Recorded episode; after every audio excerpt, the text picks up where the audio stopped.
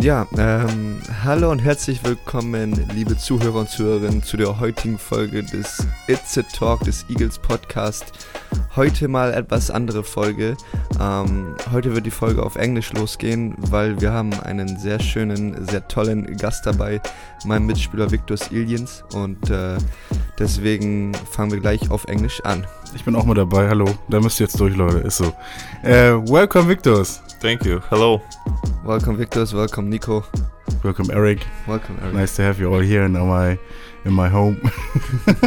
nice to be here in your podcast studio. Nice in our podcast studio. In our Eric. It's podcast our studio. podcast studio.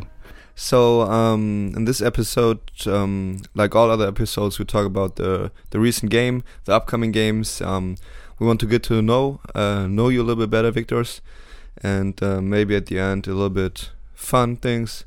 We prepare. I prepared something for for Nico. You prepared something as well, I think, and um, so I think we should get started, right? Yeah, let's go. Should, should we start with the previous game you had? Yes. the home game. So there was this game against Phoenix Hagen where you played 63 to 93. You lost with 30, 30 points. It's a Mm. big loss, Mm. another big loss um, from two Eagles and their home uh, place. Um, before the game, I talked with a former Eagles player and uh, somehow Eagles legend, I would say. He um, got the promotion with the team last year and the previous year. Um, and we talked about if it was an advantage for you to uh, like not play the last two weeks and like settle it down a little bit and relax a little bit and get maybe not your head too much into it in um, difference to the other team that played like four games in 11 days so what are your both thoughts about it what was in the end For me, I think it was a disadvantage for us because uh, we made so many shots, and it's, it seems that uh, we didn't have lags, you know, under us. So I think we made so much uh, time without games. We had didn't had this feeling, and those uh, other teams that played, like in those weeks, they had this rhythm, and we have lost, uh, I think, a little bit this rhythm. We didn't play. Also, with on practices, we didn't had five on five. We had just, I think, one practice, Mhm. five on five. So yeah, it was hard for us, and that's why it, I think it was better for them to play more games than without games. And only one week with uh, real practice because before that Yeah, Um, we didn't have practice because guys were in quarantine, and uh, that made it pretty tough for us, practice-wise. And Hagen being, I think they had like a lot of games before that, like they played during the week, which maybe made them a little bit tired, you could say. But they're professionals; they know how to regenerate, and they had their legs under them. They were in game shape, and uh, they were, yeah, ready for the game. um, we saw you guys often like try um, to score the basket like four or five times in one offensive take.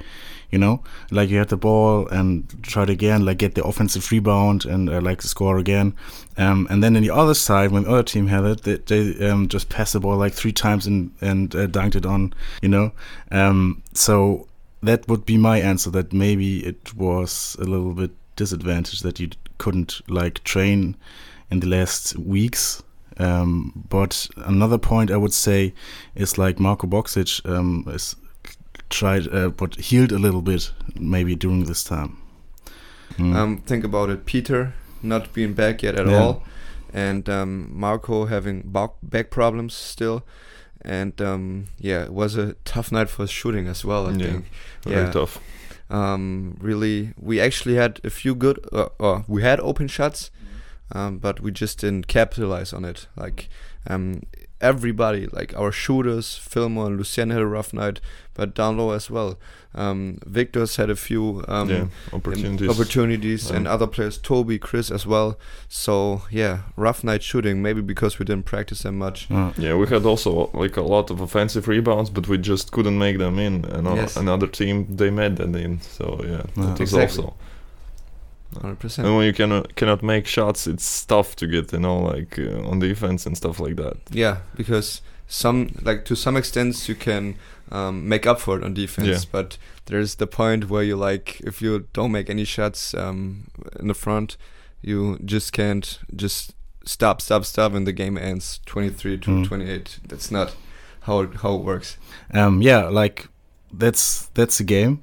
we cannot do anything about it, but you can do on Friday Yeah. something about it against uh, Leverkusen Giants, which isn't a little small team. The Leverkusen Giants, I think, used to play in the first league. They did, yeah. yeah, um, and got relegated, I guess, one year ago, two years ago. I'm not. I'm not sure. I think two years ago. I'm not sure either. Yeah, two years ago is probably right. yeah. Yeah. Um, um, Victor's, do you like have anything to um, like in between games? Do you have a certain routine? Like, um, I think it was a pretty bad loss, and um, I think we have to get over it and be ready for the next game. Do you have any rituals you do in between these games? Uh, first of all, after the game, it's uh, for me it's always hard to sleep. You know, uh, I cannot sleep after the games very well. I think about what we could do better, I could, I could do better, and stuff like that, and analyze the game, and just uh, think what I could do better in next games. Um, but uh, like some crazy ritual, I don't have it. Mm.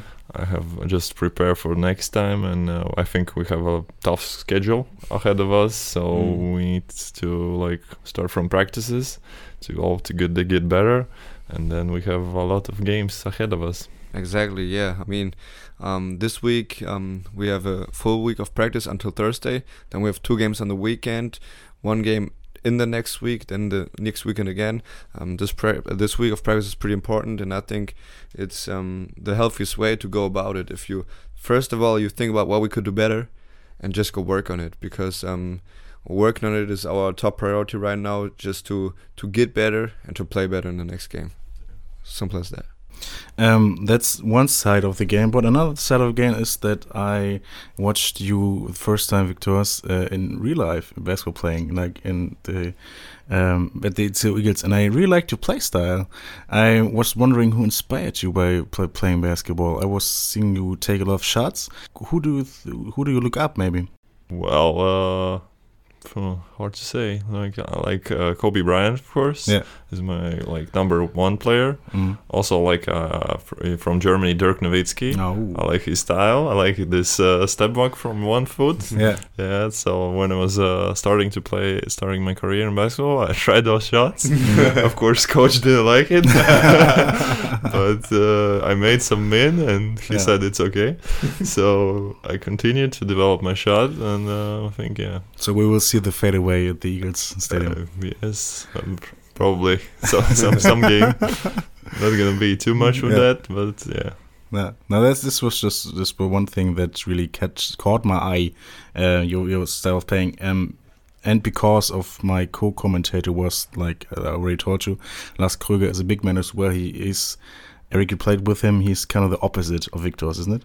It's like big man defense, very physical. I think Lars is one of the kind. Yeah. um, yeah, he's very he's um, very physical defensive player, and um, he can and sets a lot of good screens. And um, um, I really like that in uh, big men's if they like work as hard as you do as a, as the point guard because you're the one getting screened by the big men's. And um, that's tough because it hurts. I'm, I'm telling the truth. Like if if a guy tall as hell and um, big as hell sets the screen, it hurts as a, as a small player. So if you know that you have a big man who helps you um, on uh, on defense a lot, makes it way easier for me. And I believe um, Victor's is um, doing a great job on that as well because yes. um, yeah, he's. Um, I can rely on him on defense. If I get beaten by a smaller guard, he's there to help and he's ready to help. And um, in the past, it was um, tougher um, for a few bigger teammates we had to do that, to to be be there on the help side on the rotation. And I think um, that gives me a lot of confidence in him Mm. um, that I can play hard defense and perhaps he helps me. And I think that um, can help us in the future games. Of course, and there are many in the future. There are still games there to be, to be played uh, at home place or at away. So um, nothing is loose yet. maybe yeah, we have a lot of say. games. I think ten or eleven. 10 or 11 games, Yeah, yeah. Um, so, Victor, you joined uh, the Itzehoe Eagles during the season. How is it for a player to join a team during the season? Because maybe it's it's more common to, to join a team uh, at, the start of the season, at the previous uh, to to do the pre uh, season with and and get to know the team. How is it, how is it for you? For me, it was easy. Uh, every guy here is uh, like really friendly. They accepted me well, and uh, they taught me, helped me on the practices to adapt to the systems and stuff. Uh, for me, it was very easy. I feel like uh, I was playing being from the start. You know, like it was so easy. No, Yeah. nothing hard for me. So yeah, first days, of course, they're hardest when you j- came here and uh, other guys have already have played for a while. They know each other more and like stuff. It's Mm. uh, hard to adapt to the playing style, speed, and uh, like uh, to know what uh, each player does and how he likes to do that. But uh, I think I'm maybe still in some process to see which guy does uh, something. Uh, for example, I- when I sit set the screen, so I can see what uh, each guy does for, uh, for, for or they drive, or they like to shoot, or they like the uh, use the like snake screen, like uh, Lucien does it. He I just uh, asked him like a few days ago, and he told me that he likes to do this more. So yeah, so it's a process, but uh, I think I'm pretty well adapt, and uh, we'll see. It's gonna get, get it only better. What was the toughest part? Like, was it was it getting to know the players, or was it getting down the the systems? Uh, I think maybe the players probably Mm. because uh, the systems. Uh, there's not so much systems. Mm. I have been like in teams where there was like uh, 40 systems. Oh, wow. Uh, like uh, like main 10, and Mm. uh, those 10 like have different Variations, uh, variations. Yeah, Mm. like and so it's like uh, 40 or 50 from that. So you have to know everything. uh, Wow. So you see, like, if you come to a team that's already in the process, you just have to sit down and like study the plays for a few days until you get them right, and then they go into your muscles, into your blood. If you um, if you do them. Yeah, yeah, but uh, also those systems are just a start for uh, for a game. You know, basketball is uh, so, there's so many options in those plays. You can find in each place uh, something different. You have to see on how different the defense uh, reacts and stuff Mhm. like that. So it's uh, you have to just learn the basics, and from that it goes on. I like that mentality a lot. I like that. So you get to know the team, you get to know the system, but um, did you already get to know a town a little bit? Town uh, just a little bit, I, Yeah. and I like uh, it took me like uh, two weeks uh, to get around with my car and stuff uh, without a map and stuff. But uh, yeah, and for now I know some basic uh, where to go, where to stuff. But still, I think I'm gonna see more in. Mhm. In, uh, in the future, uh, my uh, my wife is uh, coming soon, so I'm, so we're gonna walk through the city to see around and stuff like that. I think it's a tough competition to uh, to your last um, basketball teams. You played in Brussels, Yeah. you played in Spain, um, and uh, Lithuania, or how's it called? Letland? Letland and uh, Letland? Estonia. Okay. Estonia, Yeah. Estonia. Um, so might it might be a little bigger city than Itzehoe is. What uh, what do you like more, the bigger cities or the small? It's, it's uh, you know it's it, have, it has uh, two sides. You know, in uh, bigger cities there's a, a lot more to see and uh, to do, but in smaller cities it's more quieter and more like relaxing. There's not much like traffic, people and stuff like that. So sometimes it's uh, like say on the same page. You know, like I like that and that. So it's for me it's not Yeah, maybe a little bit. I prefer maybe smaller cities because it's more quieter and like big city somewhere near, like that. In the in the bigger cities where you played, did you um, actually see some other cities, or did you only see the gyms? Uh, no, no, I saw the cities too. like when I was in Spain, we lived near uh, Ma- Madrid, so Mhm. I went through that uh, city. It was a beautiful city. Mm. Uh, weather is also nice there, so yeah. yeah, we can compete against the. Uh, Yeah, but you know, we have St. Peter-Ording here in the north. We have a few beaches here. I think we if you Hamburg. find the right places, Yeah. you get lucky here too. You guys have to. You guys have to do do uh, um, a trip to St. Peter-Ording or something like this, like team building. Yeah, this is a great idea. I think um, we have some spots here, like um, like people go to vacation to. Um, so it's it's a it's a possible spot for for team chemistry things or whatever. Um, but uh, I was asking because about uh, about going to cities where you just see the gyms because you know we have away games seven six seven hours away from our from Itzehoe. And um, basically, what we see there is, is the gyms, not not a lot of cities. So um, I would like to like to be um, be a basketball player and, and be in the gyms, take my time in the gym, but use use the opportunity to just see some of the cities where we go to and um, like have some memories for, for myself. I would like to do that a lot more. yeah, more. but it's hard when you're a basketball player. It's hard to do. I think uh, when you're like maybe in a management system like physio of the Mhm. team, then you can do that. But when you're a player, it's hard because you have practice, you have Mhm. the time to relax. Uh, you cannot just go for a walk. You're gonna get tired and stuff like that. Exactly, and you want to do it yourself. Like I want to be th- in the best shape possible for the game. Of course. Obviously, So it's hard for us to do that. yeah, you're Many- completely right. In many many previous episodes, I already uh, asked Eric like, um, when they played in an away game, like you played at Nuremberg or you played at Leverkusen, and how was the city? How was Nuremberg? How was the? And he told me, yeah, I haven't seen anything. Yeah, you just see what uh, the city Yeah. looks from the bus when you go to the d- destination from Dim Yeah. That's all. Yeah, but he, he, he has a point. Um, he said like, um, I'm not here for the city. I'm here for playing basketball. Yeah, that's Uh, true. He's not a tourist. He's a basketball player. He said. Yeah. Um, Big Victus, we like to get to know you a little a little better. Um, I ask many new players who come to it, so why they choose to play at it. So, so what um, was your what was your conviction to say yes, I want to play at the Itzehoe Eagles? Uh, first of all, we had uh, like uh, had a few offers uh, to go to different uh, countries, and uh, um, I've looked at this offer in Germany, and I haven't played played in Germany forever. Like it was my first time in here. I even haven't been like Germany like a tourist or something. It's it's first time for me here, so I decided to. That's a plus for me. So and uh, I spoke to the coach. He he called me and said uh, what is the situation and what uh, he wants to see here from me if I'm gonna join them. So I talked and I understood him, and he seemed to be a very nice guy. Uh, and uh, I, I looked at the the team uh, and the city, and uh, I liked it. So I decided why not, and I think to, to go here and try my power here and to see what uh, can happen here. You got to know uh, Pat already. You, you said, of course, you did. You play for play less games.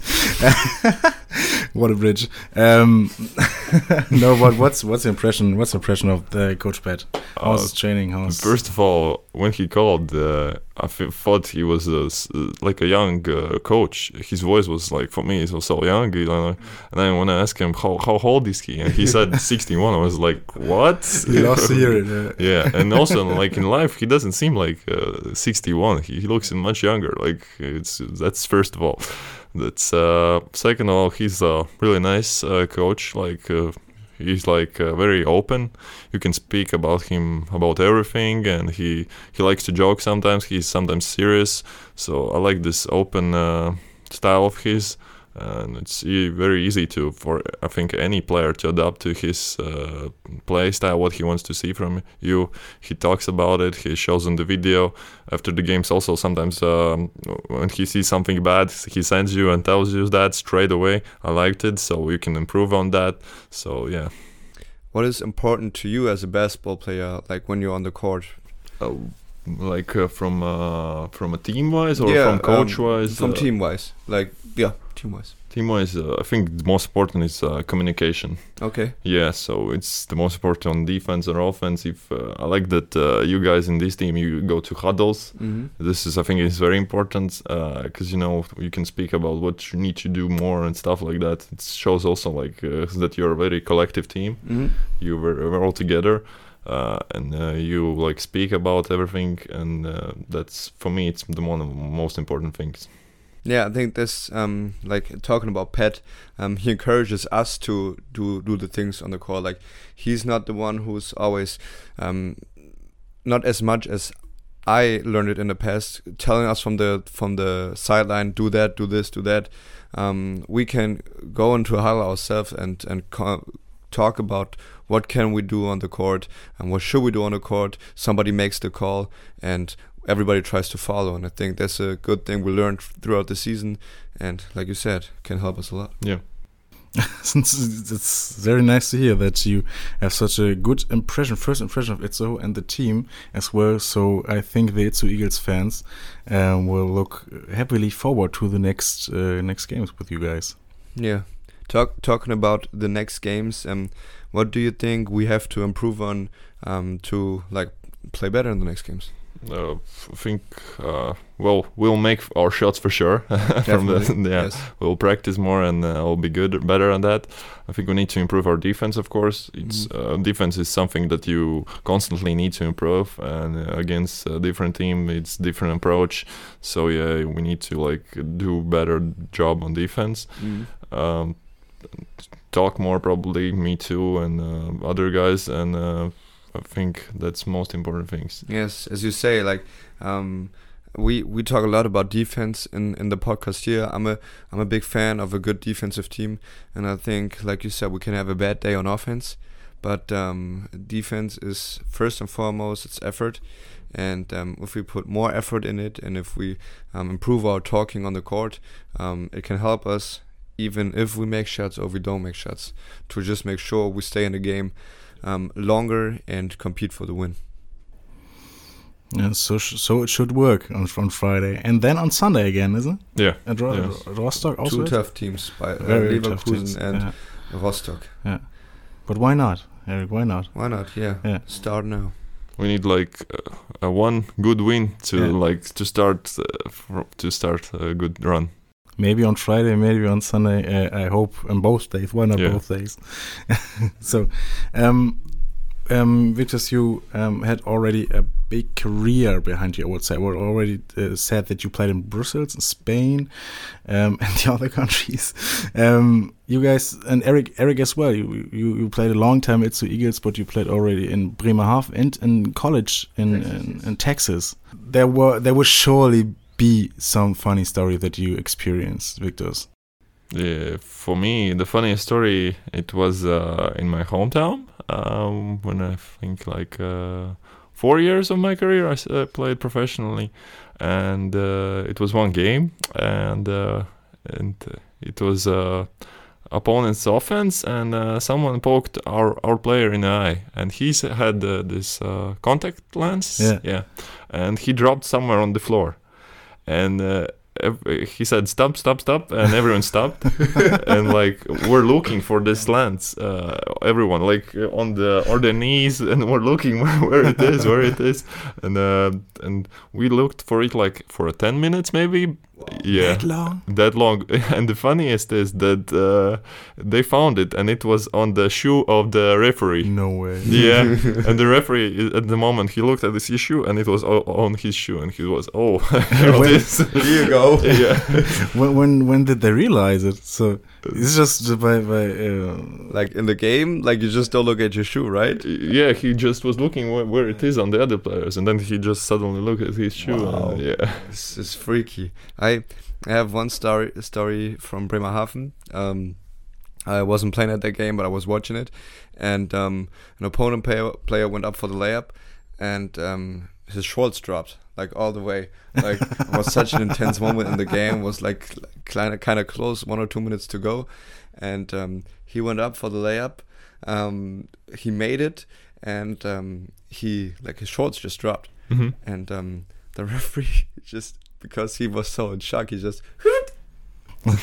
but he didn't say anything. Everybody just stopped, stopped playing, and uh, everybody was looking for like a few, like these five, six, seven, five, six seconds. Everybody, everything's quiet, and everybody starts laughing.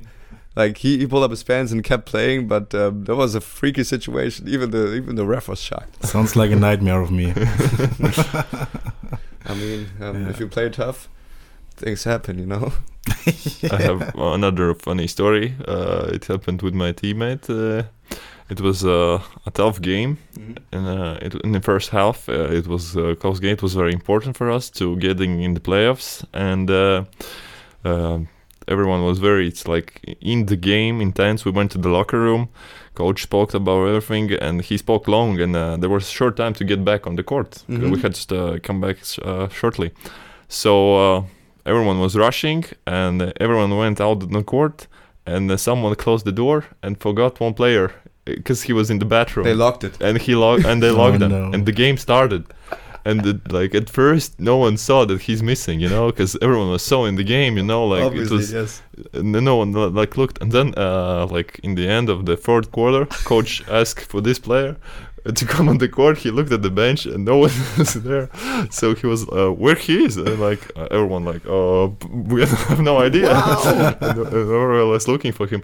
Then he asked like uh, our uh, manager. He was sitting next to us to, to go to look to the locker room. He was uh, uh, that player was very pissed off because they forgot him, and he was like uh, banging on the door to open Oh him, but no one here because it was loud. There was uh, spectators. Yeah, Wow. yeah. It's that's so But when, when did they recognize in the fourth? in the third, uh, in the end of the third. In the- quarter.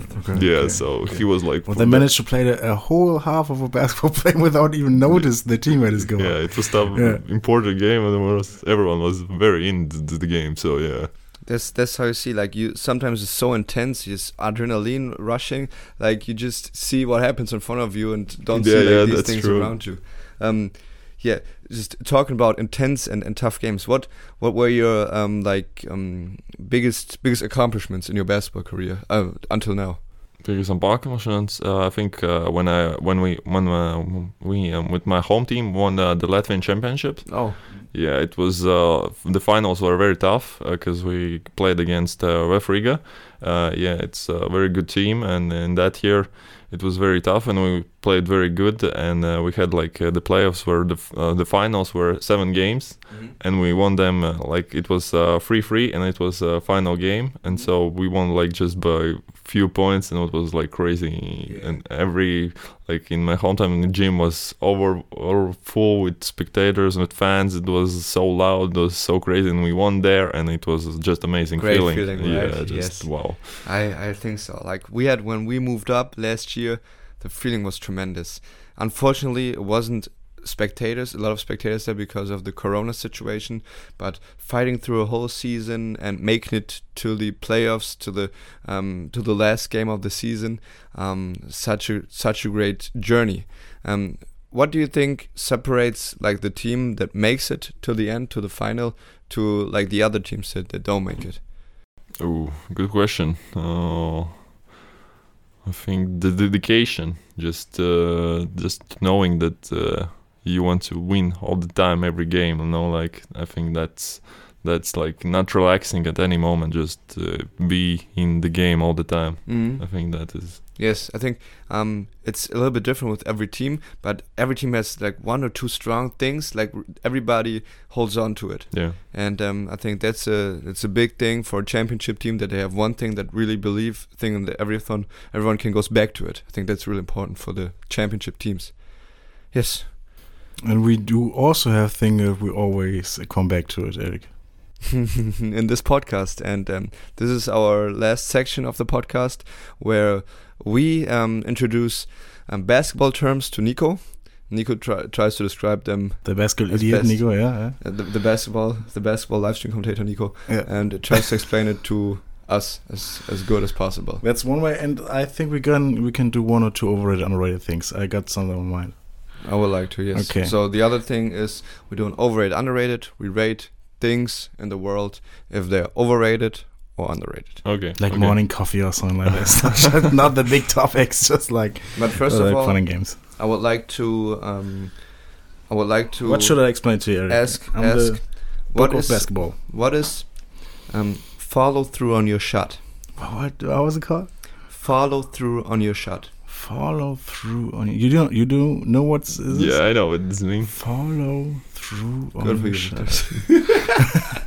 Mm, okay, well, maybe when when you shoot the ball, you won't uh, immediately go back in defense and try to get the offense rebound. Ah no. No. Oh, no. you follow your shot. That's what I'm what I'm talking Ah, about. yeah, it's it's a good thing because Yeah. follow Yeah. through, but it's not about. Can I get a hint or something? Yeah, that? I can- Is, it, uh, is it the right direction? Um, it is Not not, about your whole body moving towards a a place on the court. Yeah. It's actually a part of your body moving. Follow through my arms, maybe. Oh. When, I, when I when I try to shoot. Oh, yeah. What what what do you do with your arms?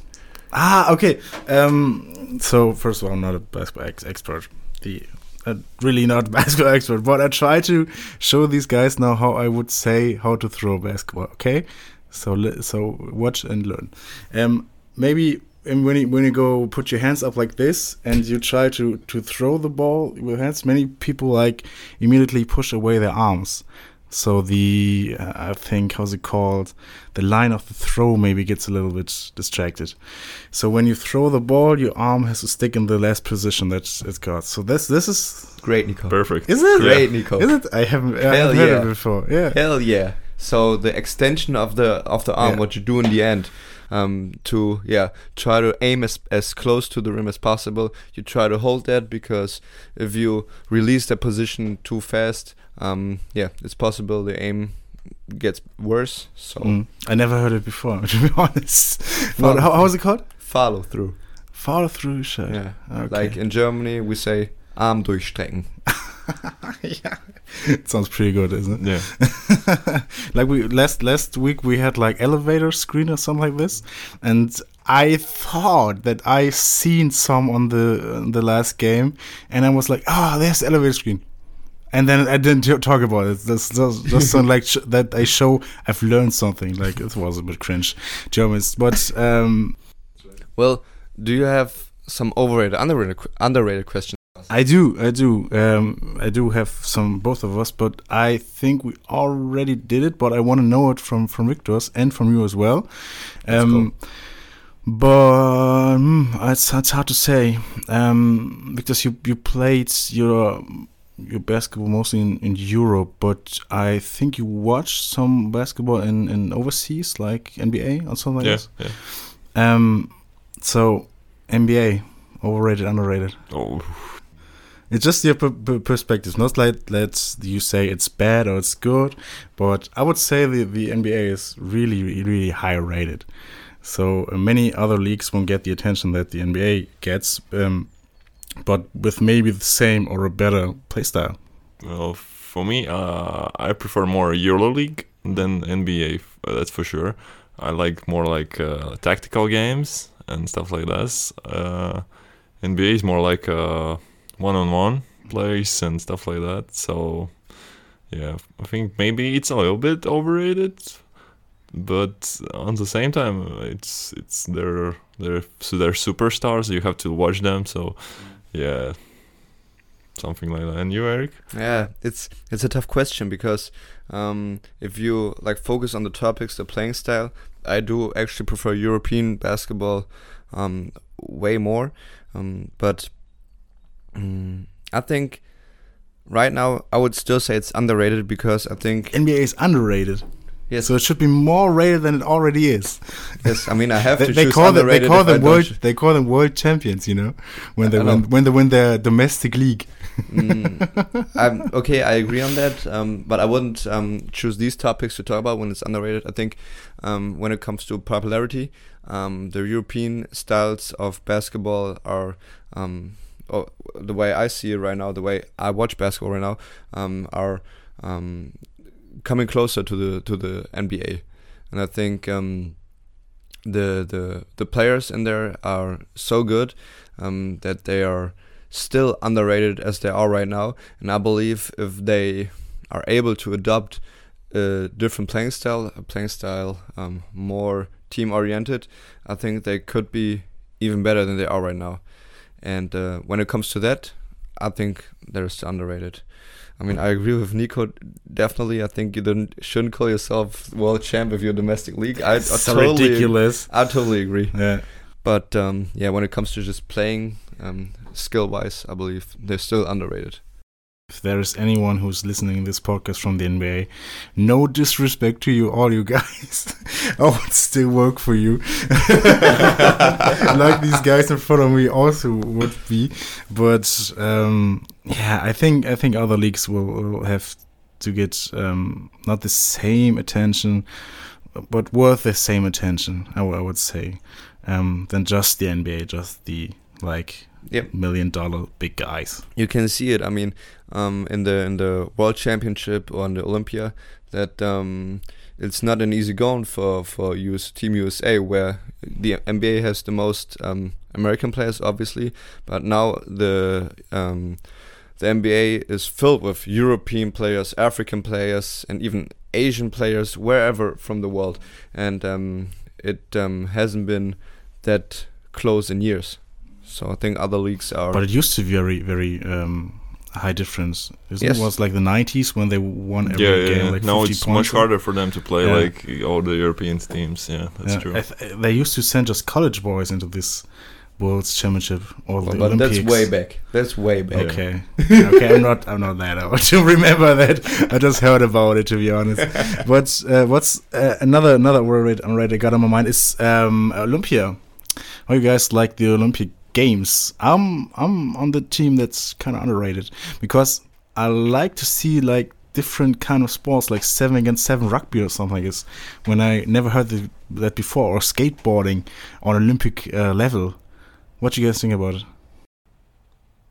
Which Olympics you prefer, like winter or Oh. summer? Oh, that's that's another question. So yeah, you can yeah. decide. You can Decide decide what you, what you want. For me, I like both. You know, um, also like in winter, I prefer also and uh, summer too. But I think they are uh, underrated for me. Yeah, there's uh, there's a lot to watch. It's interesting because they're the best uh, people coming just in f- each four years. Yeah, and they prepare for it very hard, and uh, it's you it's must to see something. They prefer uh, pre- prepare so many times for that, and it's their like life goal to be there and to try f- to get the medal.